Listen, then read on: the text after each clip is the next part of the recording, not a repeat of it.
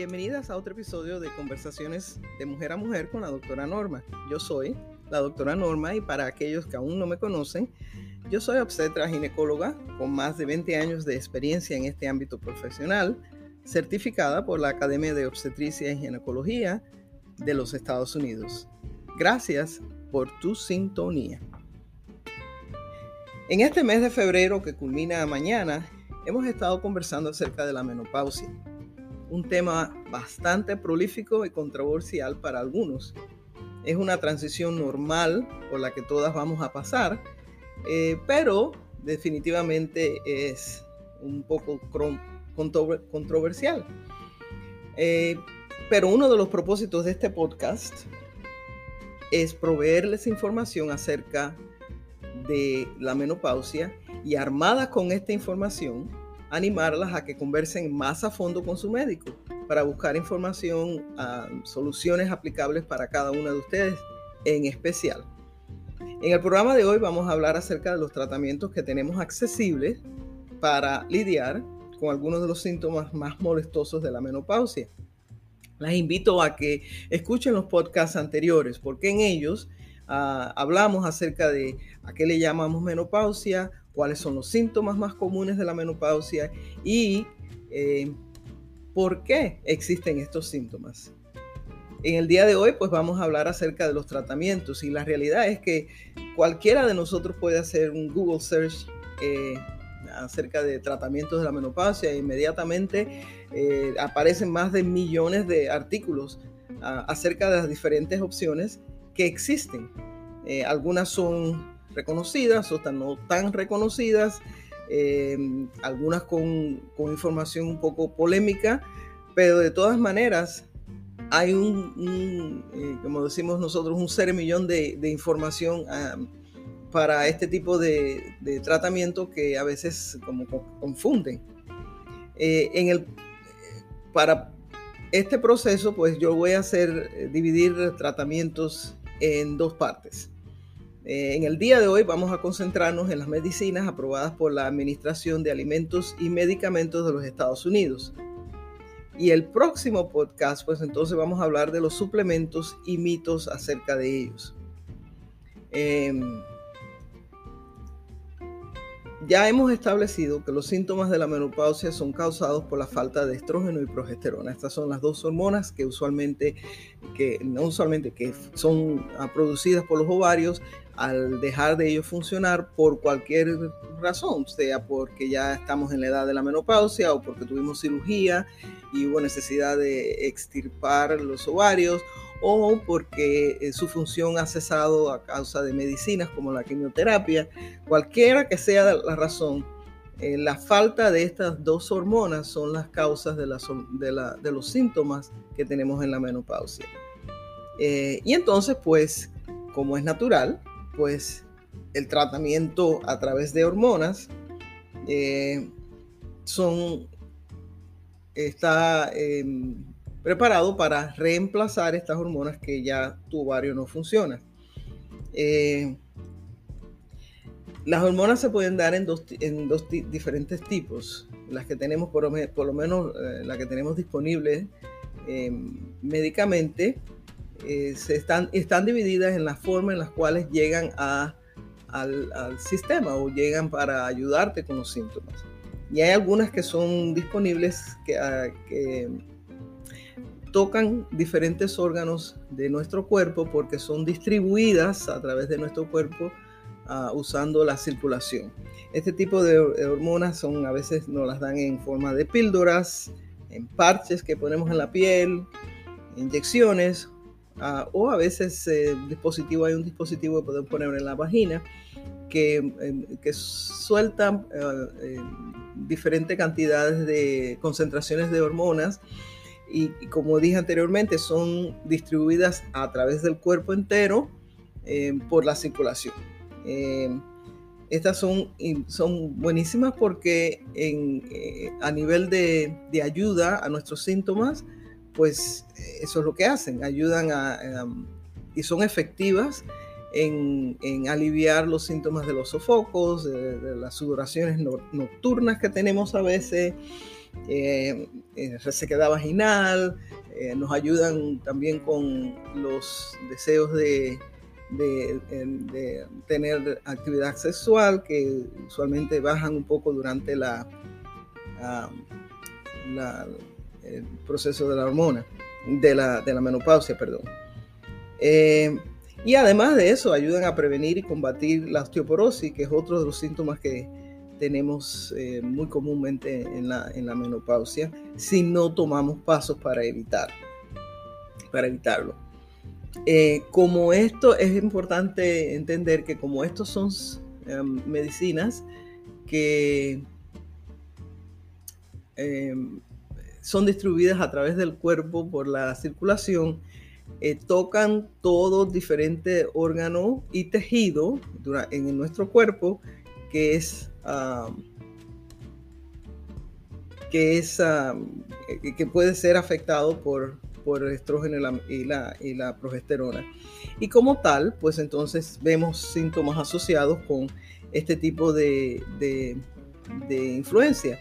Por ejemplo, algunas pacientes después de haber tomado estrógeno y progesterona, pues vienen a, nuestros, a nuestras oficinas porque tienen eh, sangramiento o mancha vaginal o mucho dolor de senos o cambios en la piel.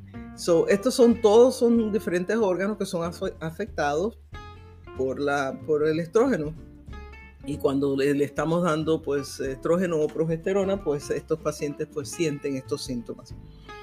Eh, y esto es completamente normal, lo que eh, porque son, como dije anteriormente, órganos que son afectados por este tipo de, de hormonas.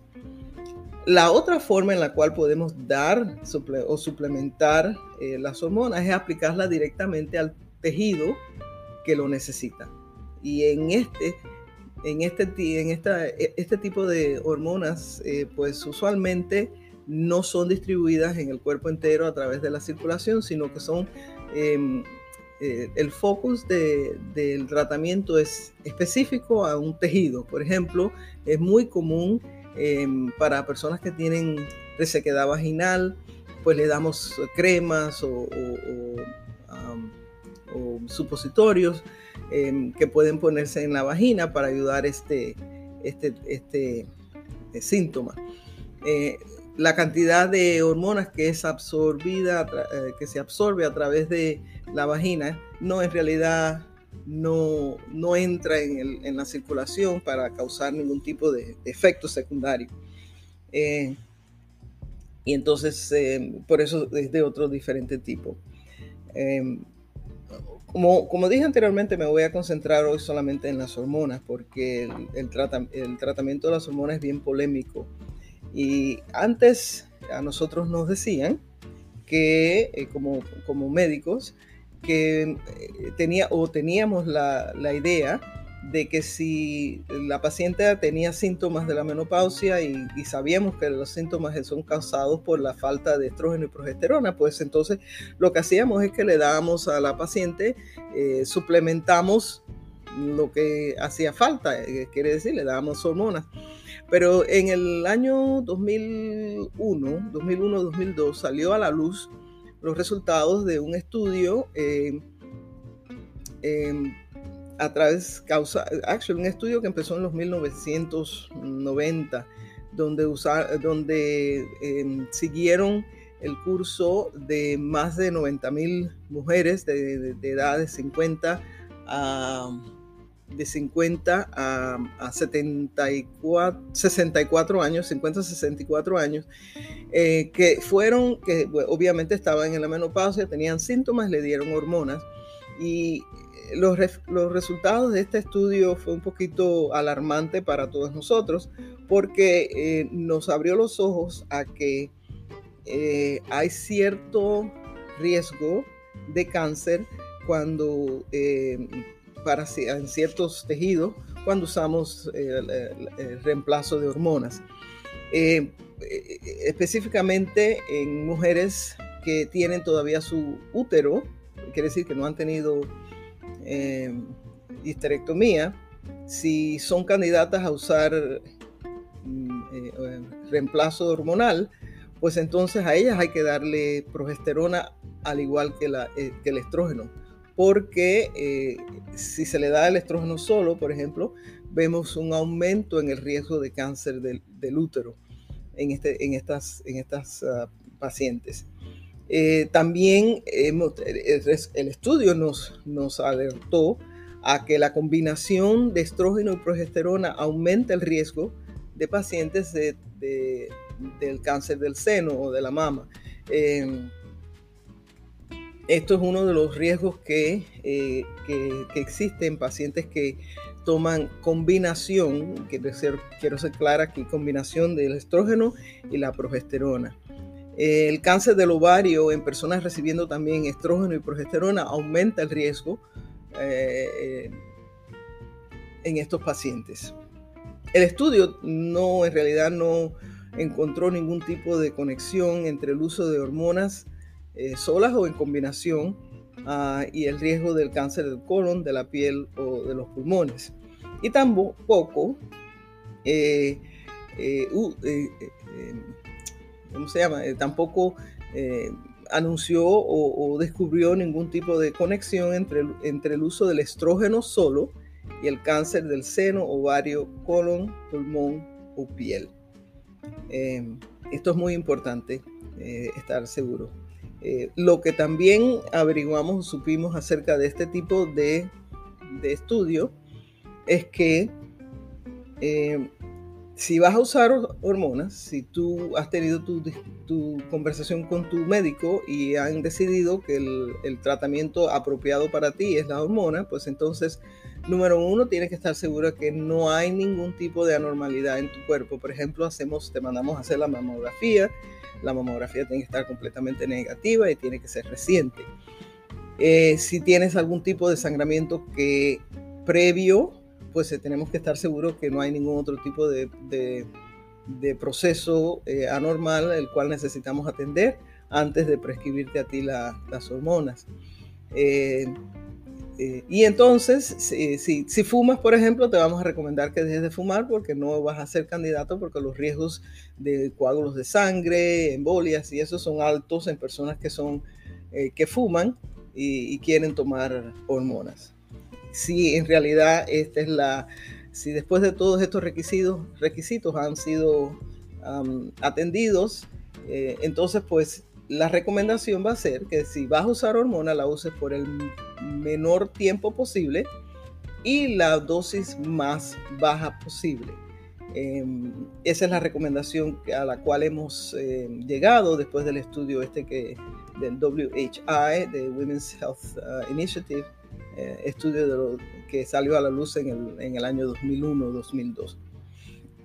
Así que, entonces, eh, hay bastante opción en, en, términos de hormona. No es una opción que se debe, debe tomar a la ligera, sino que debes estar eh, en conversación con tu médico. Esa decisión de usar el estrógeno o la combinación de estrógeno y progesterona o solo la progesterona, como dije anteriormente, debes conversar con tu médico.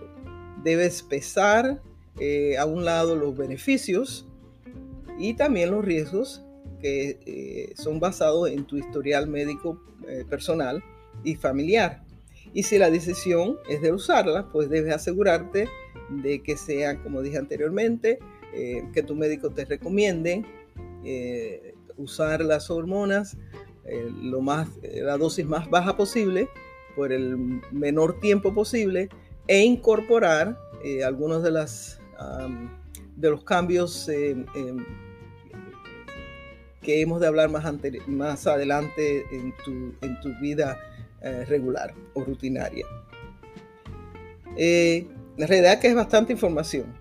yo sé que eso es, que es bastante la información un poco confusa, pero como dije anteriormente, no es imposible, es, es fácil de, de, encontrarla y lo más importante, si tienes alguna duda, pues dirígete a tu médico y tu médico eh, tiene la responsabilidad de eh, atender a tus preguntas y dirigirte a, buscar eh, la, mejor, menor, la mejor opción para tus problemas.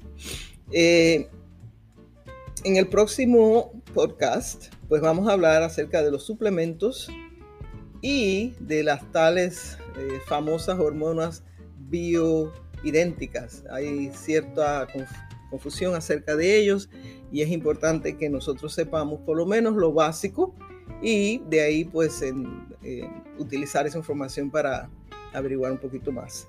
Eh, gracias por conectarte a este podcast. Recuerda, de, eh, debes compartirlo con tus amigas porque es información que a todas nos afecta y que a todas y que todas tenemos eh, dudas y a veces conversamos y no tenemos la información correcta. Este podcast, como todos los demás anteriormente, están uh, disponibles en las plataformas como Spotify, Apple Podcasts, Anchor, Twitter y WordPress. Eh, si no tienes acceso a estas plataformas, porque me han dicho algunas que no lo tienen, pues nos puedes escuchar en, ah, en el www.doctoranormagyn.org.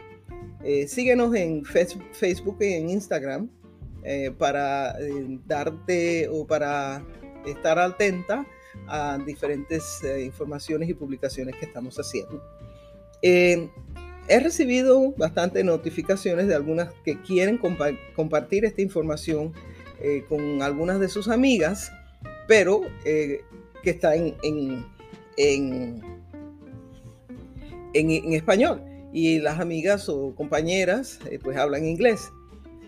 así que a partir del mes de marzo, pues vamos a iniciar nuestra publicación en inglés